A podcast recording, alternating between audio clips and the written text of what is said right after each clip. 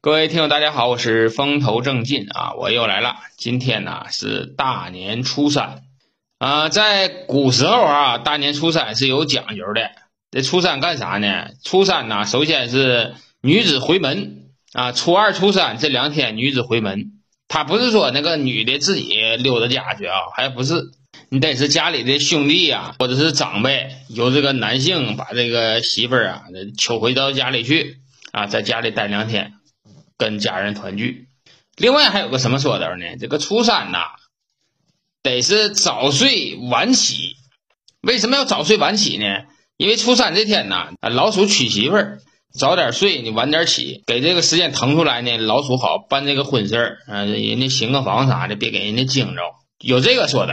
然后还得在那个水缸啊、那米垛子后头啊撒点米，给这个老鼠啊分一点吃。那你说他妈的老鼠那玩意儿，你你招那玩意儿干什么玩意儿？这个古代呀，说这个鼠啊有招财的意思。你看很多的这个古玩上面画这个老鼠，老鼠有多子多福的意思。所以说古代人对这个老鼠啊还挺重视。你别看平时打它打的够呛，初三哎还还还还得给他们舍点粮食呢。另外呀，今天还是阳历的情人节，这情人节呀，我感觉是。我上了初中以后，好像才有这个说法。我小前没这个节啊。在这个特殊的节日里呢，我祝天下的有情人呢终成眷属。结婚的同志呢，我祝你们和和美美，搁家别干仗。没结婚的呢，就是赶紧找对象。哎，岁数小的呢，这天你也别盼望，反正就这样。今天呢，有这么点时间，我给大家讲一个小故事吧啊。我估计这个故事一集我能讲完。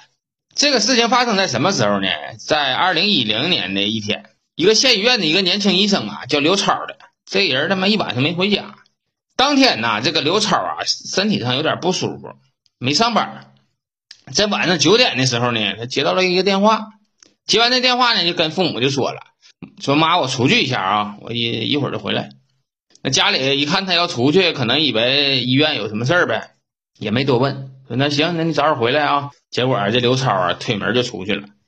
当天晚上，这个刘超的父亲呢，起来上厕所，推开这个刘超的门呢，一看这孩子他妈没回来，但是也没太担心，因为这种情况啊，经常出现。他是医生嘛，可能是医院出了点紧急状况，可能就没回来。到了半夜两点的时候啊，他爸有点不放心，哎呀，这一宿叽里咕噜的也睡不着。然后啊，就又推开他儿子那个房门，一看呢，还没有儿子没回来。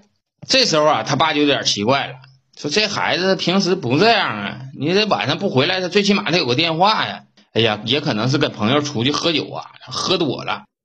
他爸这么想，他是不无道理的啊。当年的刘超才二十五岁，那都没结婚呢，身边朋友再多，你出去喝点酒，喝多了不很正常吗？有的时候喝多了，可能就是睡人家了。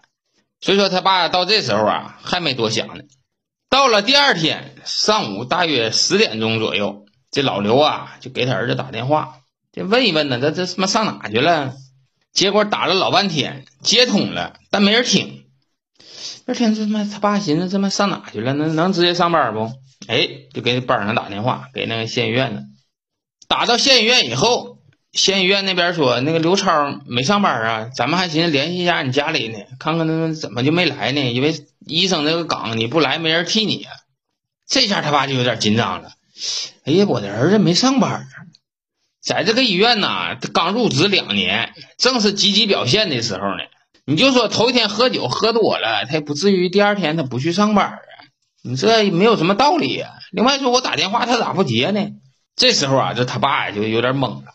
开始给刘超啊这几个同学打电话，打了一个，这人家说这没在一起啊，昨天没看着；打了一个就说没看着。这时候他爸就有点懵了，这他妈的也没跟你们喝酒，这也没去上班，大晚上出去了，然后现在人就说是找不着了，这他妈能去哪呀？这时候啊，他爸呀就有点展开联想了，你说能不能大半夜出去让车给撞了呢？哎，想到这呀，就给他的一个亲戚打电话。他的一个亲戚呢，在那个交通队呢上班，然后就开始查，你看昨天晚上有没有恶性交通案件，就死人的这种啊？没有，说是昨天就有几个刮蹭啊撞了人的，没有。这时候啊，他爸就是有点懵了啊，就不断的给这个孩子打电话，但怎么打这电话就是没人接。这时候他爸隐隐约约就有点不祥的预感。他说：“这人不可能凭空消失啊，这可咋整啊？因为当时啊，他住那个县城，在二零一零年的时候挺乱啊，然后啊，周边还有一些黄赌毒的买卖，一些暗场啊，这些都有。他寻思，我儿子现在身边没对象，能不能是干什么别的坏事去了，让人给控制了？能不能呢？”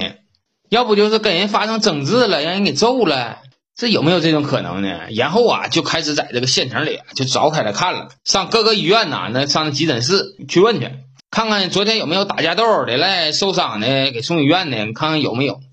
这县城啊不大，没几家医院，找来找去呢，就发现根本就没有刘超这人。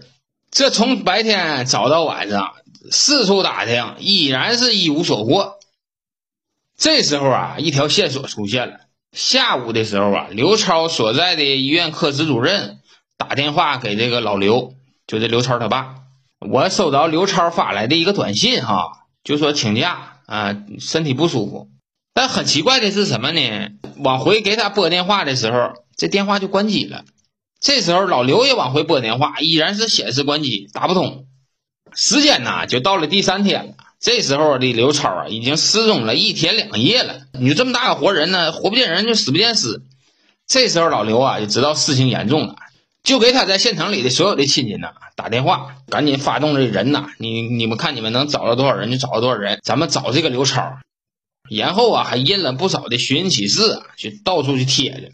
就这样，这找了一整天，依然是一无所获。这时候啊，这老刘想起来了一个部门啊。就是派出所，那不行了，这赶紧报警吧，让警察叔叔帮着找吧。跑到警察局去报警去了。那个县的公安局啊，接到报警以后也觉得挺蹊跷。你说这大活人就能没有了？另外啊，这刘超是县医院的医生，医院吧对这些医生有一个什么要求呢？就是说二十四小时你手机得必须得开机，因为医院这个部门啊比较特殊，万一出现什么重大的交通事故了，还有什么其他的紧急情况了，所以说他们平时必须都得开机。很少有医生啊，平时关机的，这个基本上是不太可能。另外，你刘超你发来一个短信以后再往回拨，你怎么就能关机呢？这个事儿有点不现实。然后警察这边说，那个我们会继续调查，然后你这边呢也别断了找，咱们大家一起找。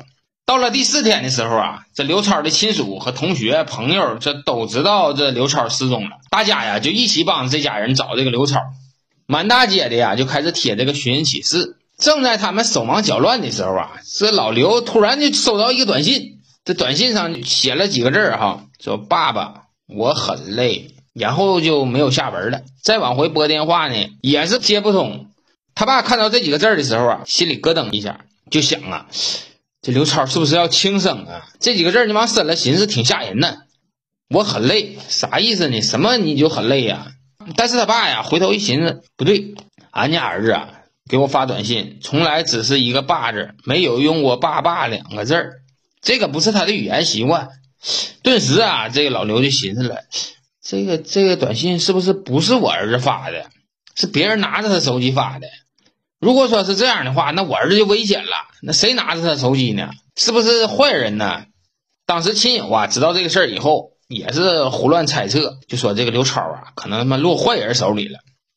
大家正七嘴八舌的瞎出主意的时候啊，这时候刘超的同学说了一句话，说那个刘超能不能上胡杰那去？哎，就说了这么一句话。他爸一听这个人名以后就愣了一下，然后就说那不能，他俩不能在一起，他俩一个月之前呢，俩人就分手了。这时候啊，这刘超的同学就很奇怪了，不会吧？我跟刘超俺们是同学，那他俩都处了那么多长时间了，处了好几年了，那可能散吗？不可能吧。再说那个胡杰对刘超那么好，他俩因为啥分手啊？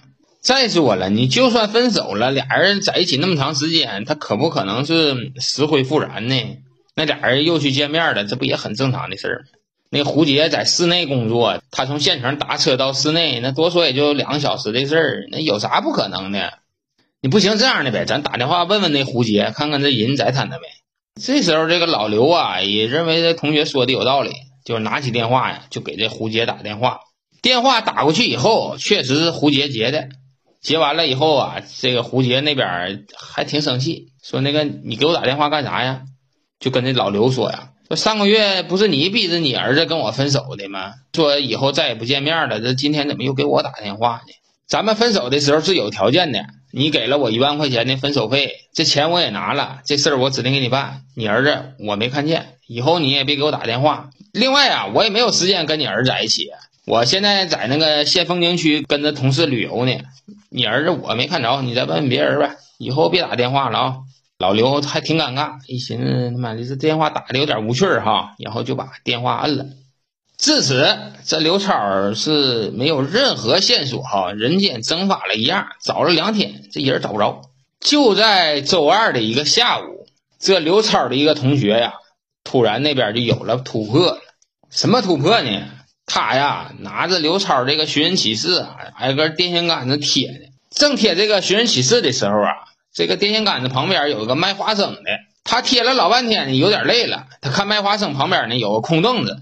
就跟那老头就说了：“哎呀，那个叔啊，你这凳子借我坐一会儿，我这贴老半天了，有点累了。”然后啊，这老头啊就把凳子递过来了，说：“这小伙你坐一会儿吧。”这小伙搁这一坐，就掏了根烟递给这老头了。这老头把烟接过来以后，俩人就点上烟就抽上了。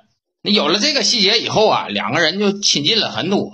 然后这老头就问：“你贴这玩意儿是什么呀？”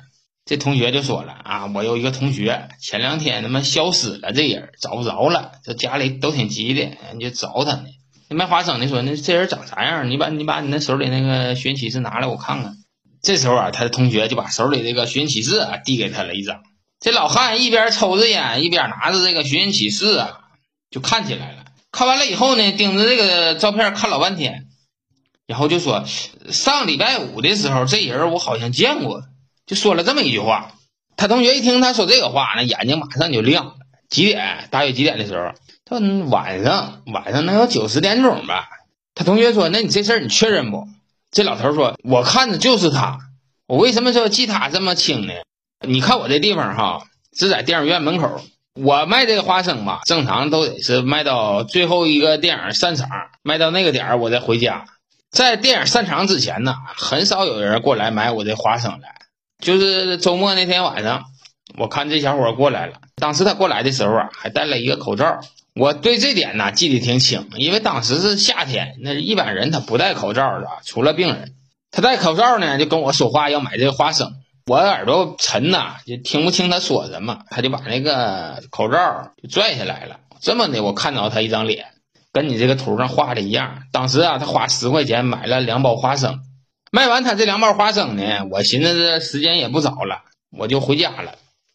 回家的时候呢，咱俩还正好一个道我是一直往前走的，他是到一个小巷子以后往那边拐了。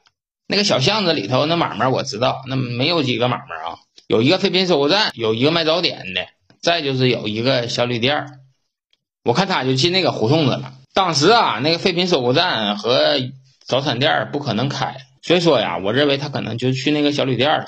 不行，你到那小旅店去问问。这同学一听他这么说呀，就大喜过望，赶紧就给这老刘打电话。老刘接到电话以后啊，就赶紧往那个小巷子这地方跑啊。这不有个小旅店吗？到了那小旅店一看，那小旅店四层楼，开了挺多年了，档次呢，在这个县城啊还算不错，但是买卖不行。为啥这个县城的这个小旅店买卖不行呢？外来人口太少了，所以啊人少。这旅馆老板一家呢，一共就么五口人他们五口呢在这个一楼住，楼上是宾馆。周末的时候呢，值班的是老板的小舅子啊，一个二十来岁的一个半大小子。这老刘上吧台一询问，这小舅子寻思寻思，哎，还还真有，真有。对，晚上九点多来了一个戴口罩的一个小伙儿当时我还挺奇怪呢，我说这是大热天的戴口罩干什么玩意儿？但是人住店的我也没问。我们这呀，其实戴口罩也很正常。因为我们这是小县城嘛，地方小，有很多的有夫之妇啊，过来扯闲蛋来，遮遮掩掩的呢，还怕别人认出来，所以说他们来戴个口罩啊，掩人耳目，这很正常啊。所以说我这也没太当回事儿。这老刘啊，又把手里这个寻人启事啊，给旅店的这个小伙看。旅店那小伙说：“这我也看不出来呀，当时他戴着口罩呢，是不是他呢？不太确认。但是当天晚上确实有个小伙过来了。”老刘啊，就把这个情况就告诉警方了。警方呢马上就重视起来了。警方怎么想的呢？这刘超啊，可能没去外地啊，还在当地呢。这民警啊就开始猜测了。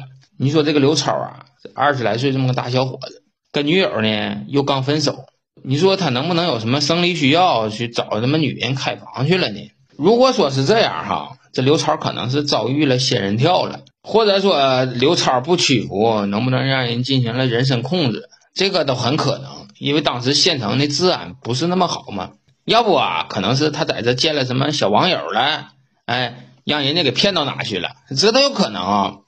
于是啊，这警方啊就立即调出了刘超失踪时候的手机通话记录，这个得到电信公司去查去啊，咱们老百姓查不着。很奇怪的是啊，在失踪之前的几天，这刘超啊没有跟任何的陌生人通过电话，这电话都是自己医院的同事，再不就是同学。查来查去，这警方发现了一个非常重要的事情，就是刘超的最后一个通话对象是谁呢？是他的女友胡杰。通话时间是九点零五分，就正好是刘超刚刚下班的时候。看到了这条线索，警方啊又开始重新的审视了一下胡杰这个人。好了，这期咱就说到这里，其他的咱们下期再聊。